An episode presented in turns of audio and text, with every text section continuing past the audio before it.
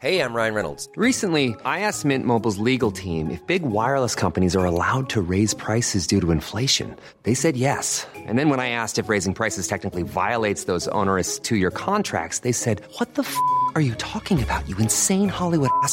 So to recap, we're cutting the price of Mint Unlimited from $30 a month to just $15 a month. Give it a try at mintmobile.com slash switch. $45 upfront for three months plus taxes and fees. Promo for new customers for limited time. Unlimited more than 40 gigabytes per month. Slows. Full terms at mintmobile.com.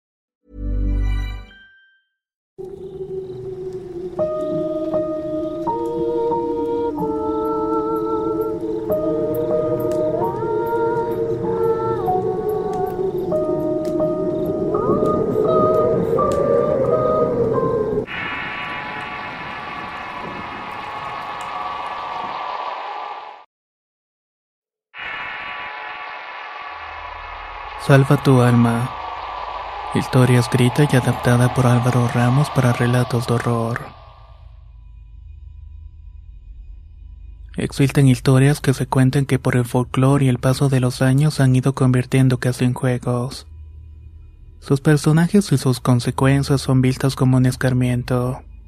Pero detrás de ello existe un origen, un inicio y también existe la realidad. Soy Rubén y soy aficionado a todo lo que tiene que ver con el terror y las fechas de Halloween y Día de Muertos. También soy viajero y fue justamente en un viaje cuando me ocurrió la experiencia más aterradora que he vivido. Hace unos años yo me encontraba viviendo en la ciudad de Guadalajara. Tenía un buen trabajo, un coche, una novia y un perro.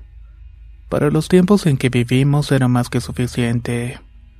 Se acercaban las fechas de Día de Muertos y en esa zona del país se celebra de manera muy especial. Yo, por ejemplo, comenzaba todo el ritual desde el 30 de octubre.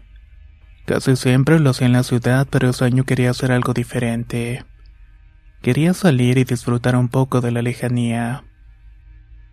Estuve platicando con varios compañeros de trabajo y pidiendo recomendaciones. Quería lugares a donde pudiera pasar todo el fin de semana con mi novia y mi perro. Me llenaron de todo tipo de recomendaciones.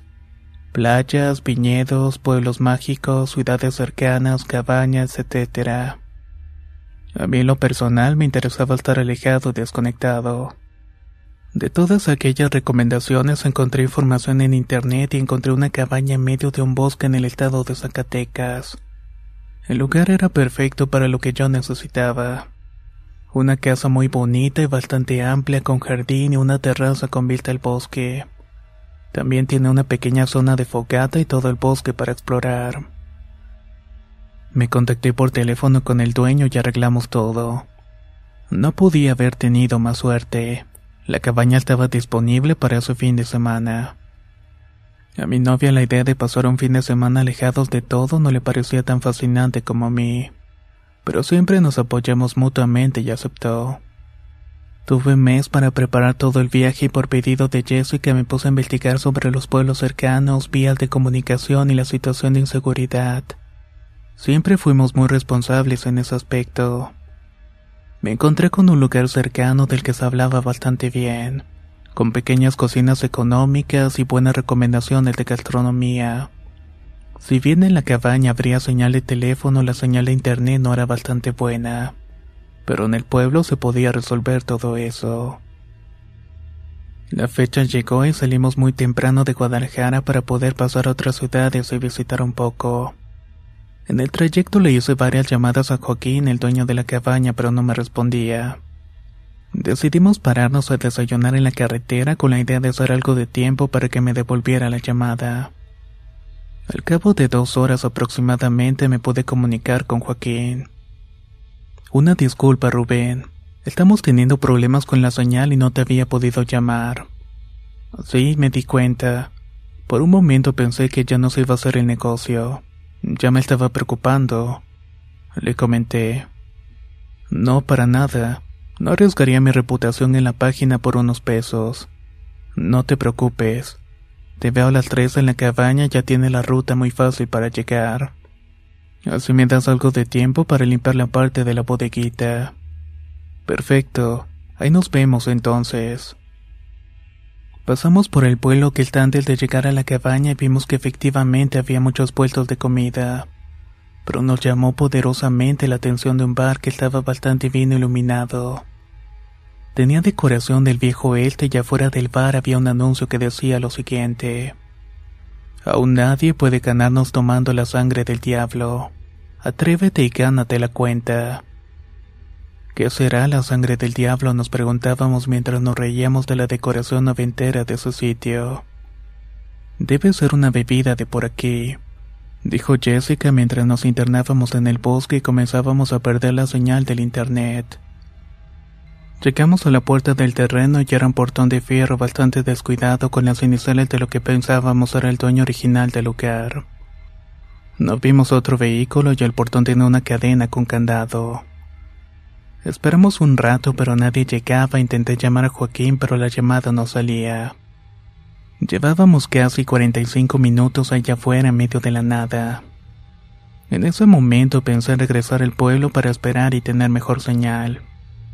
De la nada salió un hombre cargando un montón de llaves, se acercó al portón y nos abrió. Avanzamos con el vehículo y Arwen, mi perra, no paraba de ladrar. No le gustaban los extraños, el hombre había salido de la nada sorprendiéndonos a todos.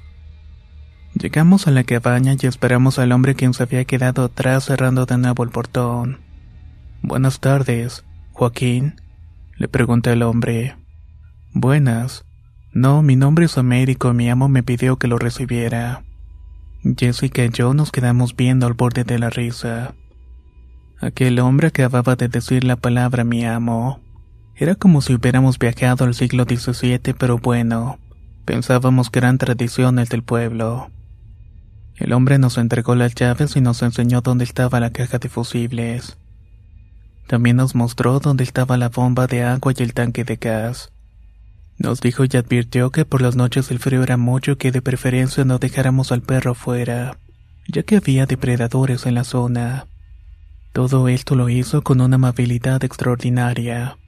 Lo recuerdo muy bien porque cuando se despidió le extendí la mano derecha y él me saludó con la mano izquierda. Nunca sacó la mano derecha del bolsillo de su chamarra. Si van al pueblo traten de no tener problemas con la gente. Ellos no suelen ser muy amables.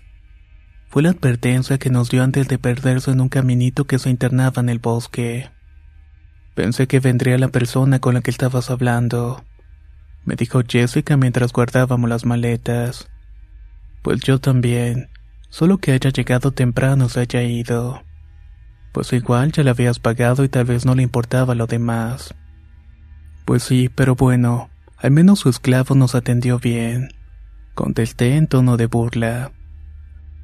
En el lugar nos dimos cuenta de que habíamos olvidado nuestros cepillos de dientes y la pasta, por lo cual decidimos ir al pueblo antes de que oscureciera a comprar algo de cenar y lo que necesitábamos. Mientras tanto aprovecharíamos para tomar algunas fotos del lugar y salir a caminar con Arwen. De esta manera también haría sus necesidades. Llegamos caminando hacia una bodega cerca de la cabaña y notamos que estaba cerrada y que parecía que no había sido abierta mucho tiempo. Cosa rara, pues Joaquín me había dicho que una de sus actividades iba a ser limpiar la bodega. Conforme íbamos caminando, Arwen se notaba más y más impaciente. Siempre estaba alerta y siempre al pendiente de cualquier ruido. Eso era algo que no era normal en ella. La verdad es que la tenía tan consentida que poco le interesaba explorar o andar buscando cosas. Jessica y yo escuchamos voces a lo lejos y decidimos mejor volver a la cabaña para ir a comprar al pueblo. Dejamos a Arwen en la cabaña y salimos hacia el pueblo. Era más o menos las siete de la noche, solamente íbamos a comprar algo rápido, volvíamos. Dejamos a Arwen en la cabaña, salimos rumbo al pueblo y eran casi las siete de la noche. Solo íbamos a comprar algo rápido, volvíamos, pero una vez más el bar noventero llamó nuestra atención. Estaba completamente iluminado y con una llamativa decoración con cráneos de animales saltados. Anuncio retando a probar la famosa sangre del diablo y el ruido de voces y risas en el interior. Todo eso te hacía querer entrar aunque sea para ver qué era lo que estaba sucediendo ahí dentro. Disculpa, le dije al joven que me estaba vendiendo la pasta de dientes y los cepillos. En ese bar siempre hay fiesta o que están celebrando el día de hoy. Fines de semana se llama hoy están celebrando Noche de Brujas. Y el lunes celebran también el Día de Muertos. Así que prácticamente no van a cerrar todo el fin de semana. Pero ¿qué es lo que hay allí o por qué va tanta gente? El dueño es un gringo que supuestamente le compró lugar a los dueños originales y comenzó a ponerlo con ese sitio gringo. Pero siguió con la tradición de regalar la cuenta a quien se pueda tomar un tarro de sangre del diablo y no vomitar. Si no lo consigues, entonces pagarás una ronda de cerveza a todos. Por eso no muchos le entran y a él le encanta decir que el récord sigue en ceros. La historia del muchacho solamente hizo que nos diera más ganas de entrar a ese sitio. Queríamos ver de cerca todo lo que estaban contando y además que la música era bastante buena para mí. Guardamos las cosas en el carro y cruzamos la calle solamente para entrar un ratito.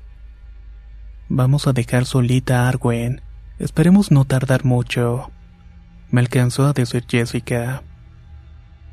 Adentro el ambiente era de fiesta y el bar tenía todo el aspecto de un salón del viejo este.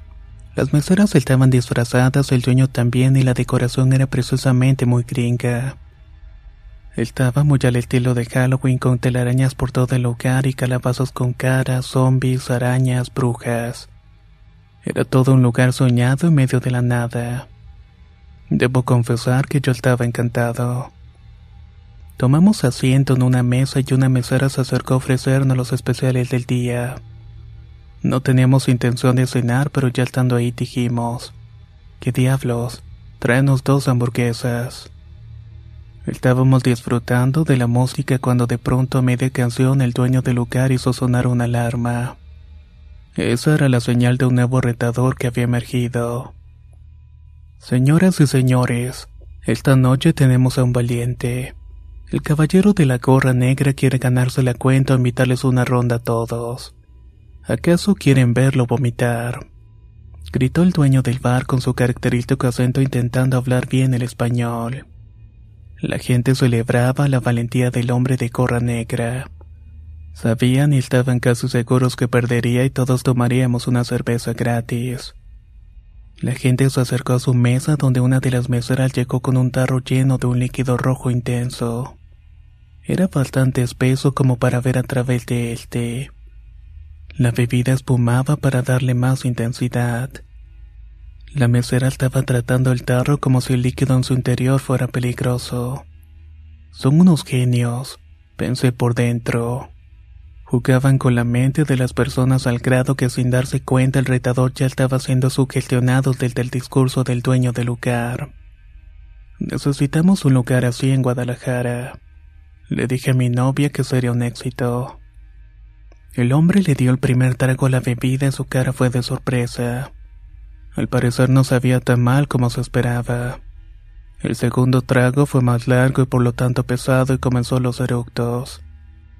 La gente lo apoyaba con gritos de ánimo mientras el gringo lo incitaba a darse por vencido y vomitar. El último trago solamente sirvió para ver al hombre acercarse eventualmente a vomitar. El juego había acabado y todos ganamos menos él. Quise preguntar qué llevaba esa bebida, pero nadie sabía y ni siquiera las meseras. La sangre del diablo era preparada únicamente por el gringo. Según él, con la receta original que le había dado el dueño del lugar cuando se lo compró. No le he cambiado nada. Fue parte del trato que hice con el dueño. Pero te puedo contar cómo se creó el reto. Hace muchos años, comenzó el gringo a contar su historia. Cuando el pueblo no era más que tres casas, un hombre vino desde el norte con la intención de establecerse aquí. Así que compró este terreno y construyó su cantina. Pero estaba cansado de que casi nadie pasara por aquí y entonces decidió cerrarla. Pero esa noche llegó un hombre misterioso. Era el mismísimo diablo y entonces le dijo, si puedes beber un vaso de mi sangre sin vomitar tus tripas, te daré todo lo que deseas. El hombre ahorcado en deudas aceptó y el diablo se hizo un corte con el dedo y con su sangre llenó el vaso de cerveza. El hombre al ver esto no tuvo más remedio que aceptar el reto. Bebió el vaso completo y a pesar del asco que le provocaba pudo aguantarse y no vomitó. De esta manera le ganó la puesta al diablo. El diablo cumplió con parte del acuerdo y al poco tiempo comenzaron a construir la carretera que pasa aquí enfrente. El rumor de que si bebías la sangre del diablo sin vomitar tus tripas se corrió en toda la región y comenzaron a llegar más personas en búsqueda de riquezas. Todos buscaban desafiar al diablo. Los que no podían se iban vomitando y nunca más se les volvía a ver. El hijo del dueño original siguió con la tradición y se inventó la bebida y el reto como lo conocemos. Ahora yo soy el encargado de mantener viva la leyenda. Animado por el ambiente y por el dueño del lugar que ya me había contado la historia, decidí intentarlo. Me trajeron la bebida a la mesa y comencé a sentir los nervios de verla frente a mí. Mi novia me decía que no lo hiciera, pero yo quería ser parte de esa celebración. Yo quería ser uno más en la lista larga de los valientes que se iban con las manos vacías. Le di el primer trago y efectivamente no sabía nada. Al menos a nada que hubiera probado antes. El líquido era tan espeso que se dificultaba darle tragos más largos. La mezcla te explotaba en la boca y se sentía en la nariz haciendo que respirar fuera bastante difícil. Los ojos me iban llorando conforme tomaba aquella bebida. Cuando por fin llegó mi estómago sentí esa sensación de malestar. Me acabé el tarro más por orgullo que por otra cosa y por dentro yo quería sacarlo todo pero al final vomité y terminé pagando una ronda a todos los presentes. Habíamos estado dos horas en el lugar y era momento de irnos. No quería manejar con aliento alcohólico. Antes de irnos, un tipo muy borracho se acercó a mí para que le exigiera que le pagara otra cerveza. Todo por el simple hecho de que era un turista. Me negué y entonces nos hicimos de palabras. El dueño del bar pudo calmar a los amigos del borracho y me dijo al salir de allí, no regresen, la gente aquí puede ser poco amable. Me dijo cuando iba subiendo mi auto. Estábamos casi por llegar a la entrada cuando vi que nos seguía una camioneta. Mi novia de inmediato se asustó y pensó que eran los hombres del bar. No te bajes, si te bajas ellos nos van a hacer algo. Me dijo muerta del miedo, pero yo tenía que bajarme a fuerzas para abrir el portón. La camioneta se acercaba y mi teléfono daba señal y tampoco el de mi novia. Cuando de pronto una vez más de la nada salió Américo. Él abrió el portón y nos dejó pasar impidiéndole el paso a la camioneta que nos venía siguiendo. Una vez adentro esperamos a Américo quien se acercó a nosotros con una linterna. Les dije que no buscaran problemas con la gente del pueblo. Ellos no tratan bien a los turistas, me dijo el hombre mientras me alumbraba la cara con su linterna.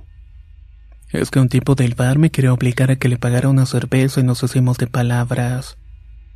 ¿Fueron al bar? Me preguntó con un tono de voz diferente. Sí, pasamos a tomar una cerveza y a cenar también. Que tengan buenas noches y de preferencia ya no salgan y cierren todas las ventanas. El frío en este bosque es tremendo, nos dijo Américo después de unos segundos en silencio. ¿Tú dónde vives, Américo? ¿Quieres que te acompañe? No se preocupe, joven. Yo vivo camino arriba. Cualquier cosa estará al pendiente a los ladridos de su perro. El hombre se alejó nuevamente en el camino que se internaba en el bosque y nosotros entramos en la cabaña siguiendo sus recomendaciones. Esa noche la temperatura comenzó a bajar muy rápidamente. Eran las once de la noche y ya estábamos a 7 grados centígrados. Era demasiado frío para nosotros. Encendimos la chimenea de la cabaña para estar más caliente y a los pocos minutos Alwyn comenzó a ladrar frenéticamente. Me asomé por la ventana pero no se podía ver nada. Debe ser un animal. Américo dijo que había muchos depredadores dijo Jessica para calmarme un poco. Por dentro yo seguía pensando en la camioneta que nos había seguido hasta la entrada del terreno. Hey, I'm Ryan Reynolds. At Mint Mobile, we like to do the opposite of what Big Wireless does. They charge you a lot, we charge you a little. So naturally, when they announced they'd be raising their prices due to inflation, we decided to deflate our prices due to not hating you. That's right. We're cutting the price of Mint Unlimited from $30 a month to just $15 a month. Give it a try at mintmobile.com slash switch. $45 upfront for three months plus taxes and fees. Promo rate for new customers for limited time. Unlimited more than 40 gigabytes per month. Slows. Full terms at mintmobile.com. Spring is my favorite time to start a new workout routine. With the weather warming up, it feels easier to get into the rhythm of things. Whether you have 20 minutes or an hour for a Pilates class or outdoor guided walk, Peloton has everything you need to help you get going. Get a head start on summer with Peloton at onepeloton.com. Nos fuimos a dormir y Arwen se durmió con nosotros. De pronto en la madrugada comenzaron los ladridos. Jessica y yo nos levantamos de inmediato y tomé una nava de camping que cargo conmigo. Ella alcanzó a agarrar un pedazo de madera que habíamos subido. Pensamos que probablemente alguien se había metido a la casa. Salí de la habitación con Arwen y ella se jaloneaba para atacar, pero yo no veía a nadie. Caminé hasta la salita y ahí fue cuando recibí un golpe en la espalda que me tiró al suelo. Cuando caí, solté a la perra quien se abalanzó sobre mi agresor. Yo no lo pude ver y solamente vi que estaba vestido con una chamarra negra con capucha. La perra comenzó a morderlo y el tipo intentaba pegarle con el objeto con el que me había golpeado. Cuando me levanté vi que otra persona se dirigía hacia la recámara. Ahí le pegué un grito a mi novia para que cerrara con seguro el cuarto y el hombre se apresuró más. Yo intenté ir a la recámara, pero el otro tipo me detuvo cuando era atacado por Arwen. Comencé a golpearlo para zafarme, pero no podía.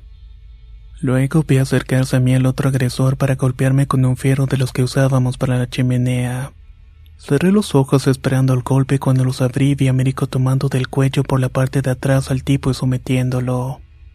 Me levanté y comenzó a golpear al primero que me había golpeado mientras Américo arrastraba hacia afuera el segundo.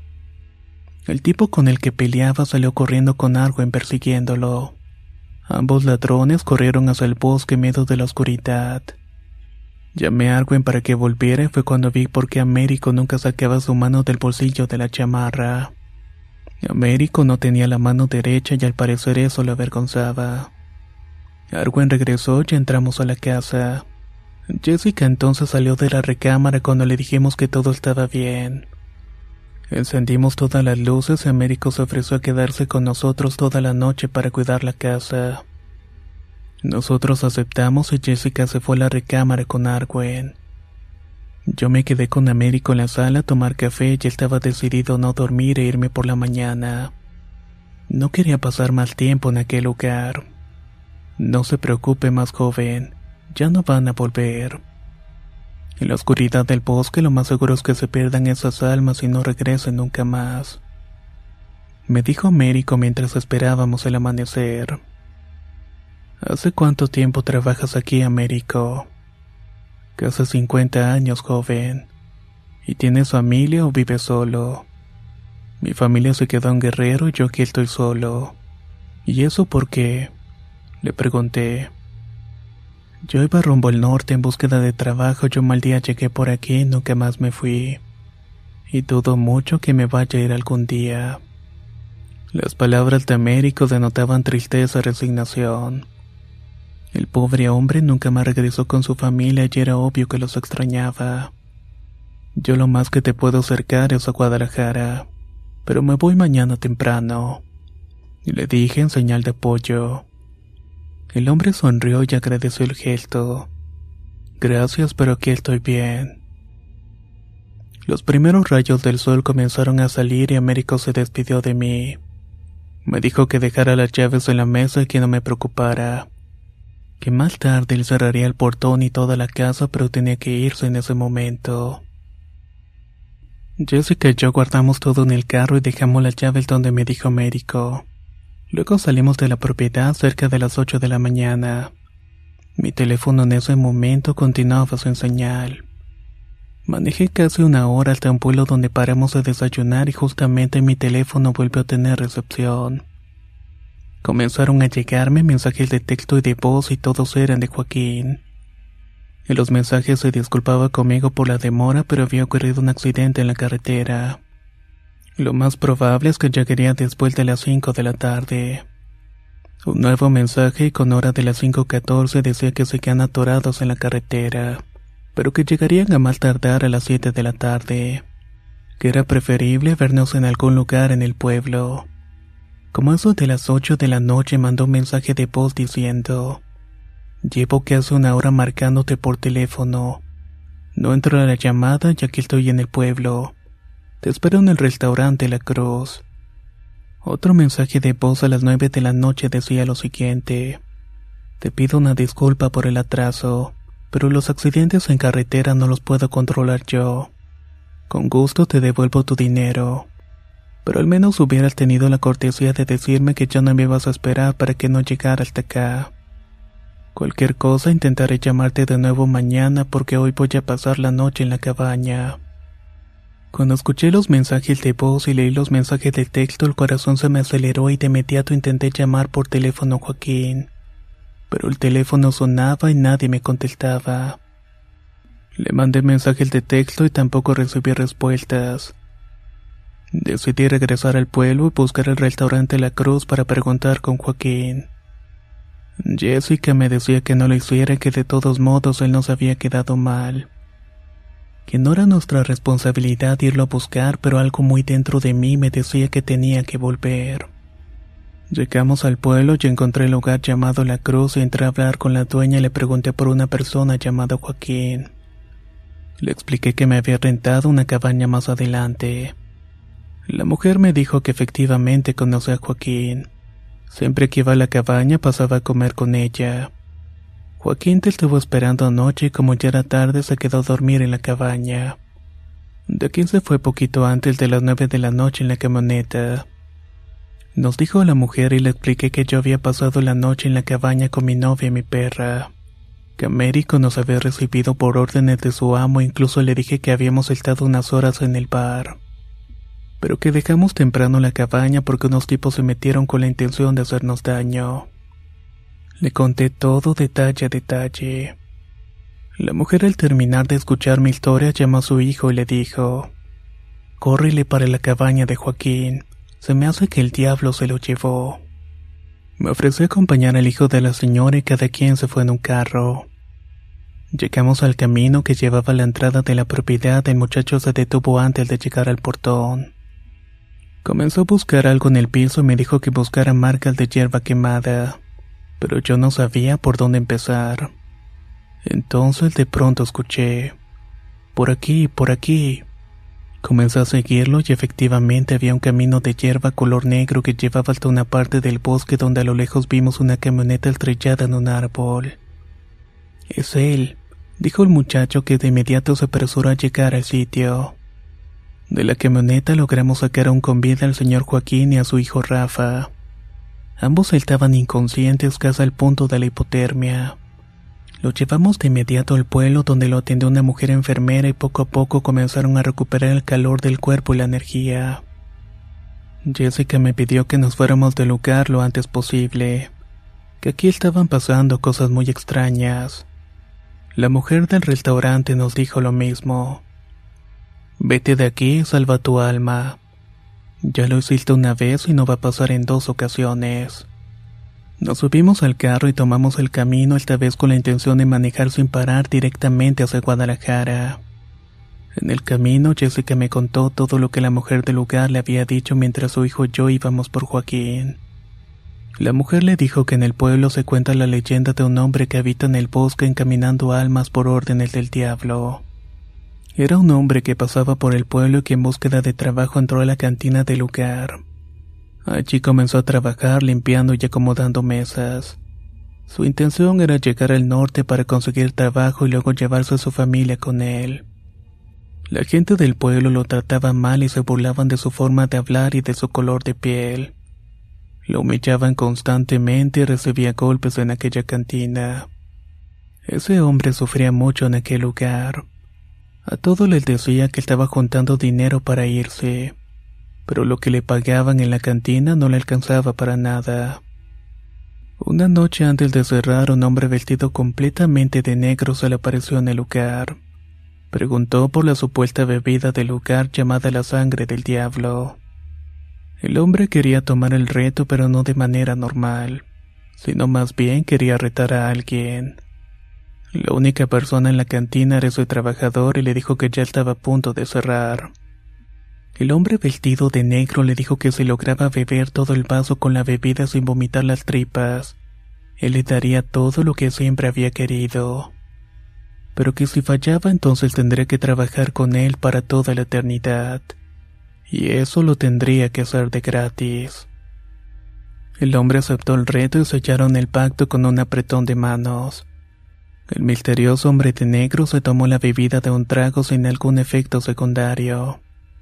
El trabajador de la cantina comenzó a beber y poco a poco comenzó a sentirse mal.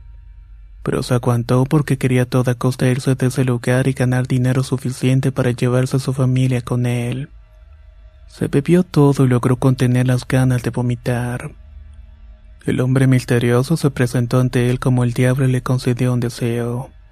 Aquel hombre le pidió mucho dinero para volver a ver a su familia y nunca más volver a este pueblo, cosa que el diablo le terminó concediendo. Esa noche aquel hombre salió con rumbo al bosque con el diablo detrás, supuestamente a desenterrar el tesoro que le había prometido. Al llegar al bosque el diablo le pidió cavar un hoyo profundo. Cuando el hombre terminó, el diablo le mostró al hombre un vaso con el líquido rojo del bar.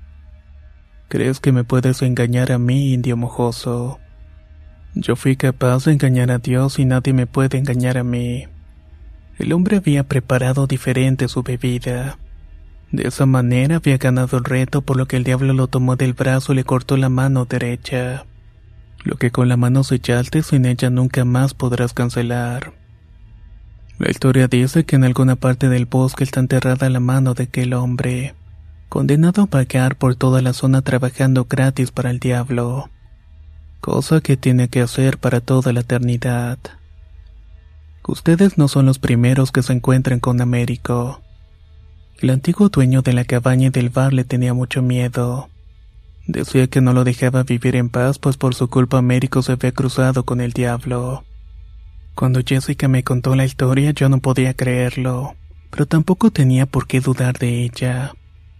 Esa noche en Guadalajara no pude dormir y me pasé toda la noche pensando en el señor Joaquín y Américo. No dejaba de pensar en lo cerca que estuve de la muerte y lo increíble de la historia. Una semana después del evento recibo una llamada de Joaquín. El hombre quería devolverme el dinero del alquiler de la cabaña y quería agradecerme por haberlos ayudado aquel día. Él me contó que había comprado la propiedad a muy buen precio y que su intención era vivir ahí cuando se retirara. Me dijo que la gente del pueblo le había advertido sobre algunas cosas que ocurrían en aquella zona del bosque, pero él nunca las creyó hasta que tuvo el encuentro con Américo. Esa noche él se dirigía con su hijo a la cabaña para dormir pues pensaban que yo nunca llegué. Vio un vehículo estacionado en la entrada y aceleró pensando que podía ser yo pero entonces vio que alguien abría el portón y se preocupó.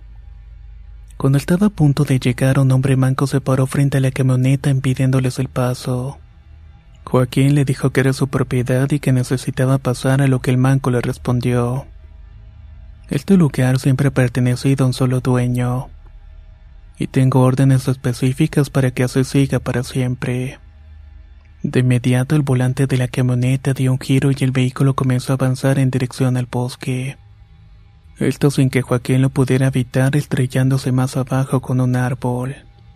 Dice doña Enriqueta que aquel hombre iba a entregar sus almas esa noche. Me dijo por teléfono Joaquín, pero que los tipos que se metieron a robar terminaron entregándose solos cuando huyeron al bosque bajo la mirada de Américo. Del bar me dijo que también compró la propiedad aunque a un buen precio pero que estaba a gusto con el lugar. Todos en el pueblo dicen que el gringo vendió su alma y que el reto de la sangre del diablo no más que un gancho para atraer a aquellos que se creen valientes. Pues un alma sin miedo es lo que busca el diablo para fortalecerse. Joaquín se despidió de mí diciendo que iba a intentar vender aquella cabaña y que no pensaba volver más a aquel pueblo. Luego me pidió una disculpa por hacerme pasar por todo aquello. Cada cierto tiempo buscaba en internet la cabaña para ver si la seguían rentando. A los pocos meses vi que ya no aparecía en internet y con los años seguía sin ser ofrecida. Lo último que supe de aquel lugar fue que lo compró el gringo dueño del bar, pero que nadie lo habita o al menos de forma terrenal. La leyenda del diablo es un caminador de alma sigue vigente. Y el reto de beber la sangre del diablo sin vomitar sigue en ceros. No existe nadie que pueda engañar al diablo y salvar su alma al mismo tiempo. Y quienes lo han intentado han pagado un alto precio.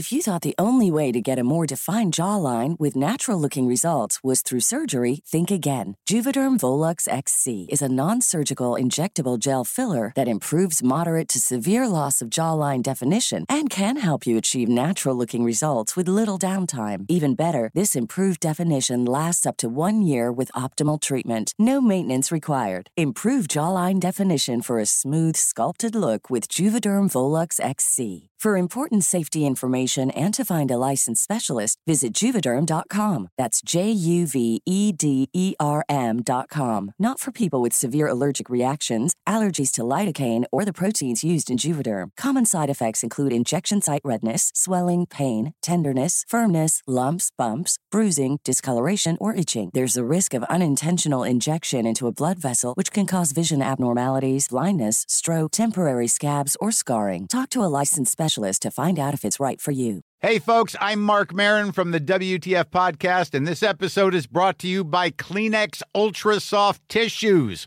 your ally to help tackle your allergy symptoms this season. I love the change of seasons, but nobody loves pollen and all those other things floating in the air that make you sneeze during this nice weather. Kleenex Ultra Soft Tissues are hypoallergenic and allergist approved, so fight back against watery eyes and runny noses without worrying about irritating your skin. For this allergy season, grab Kleenex and face allergies head on.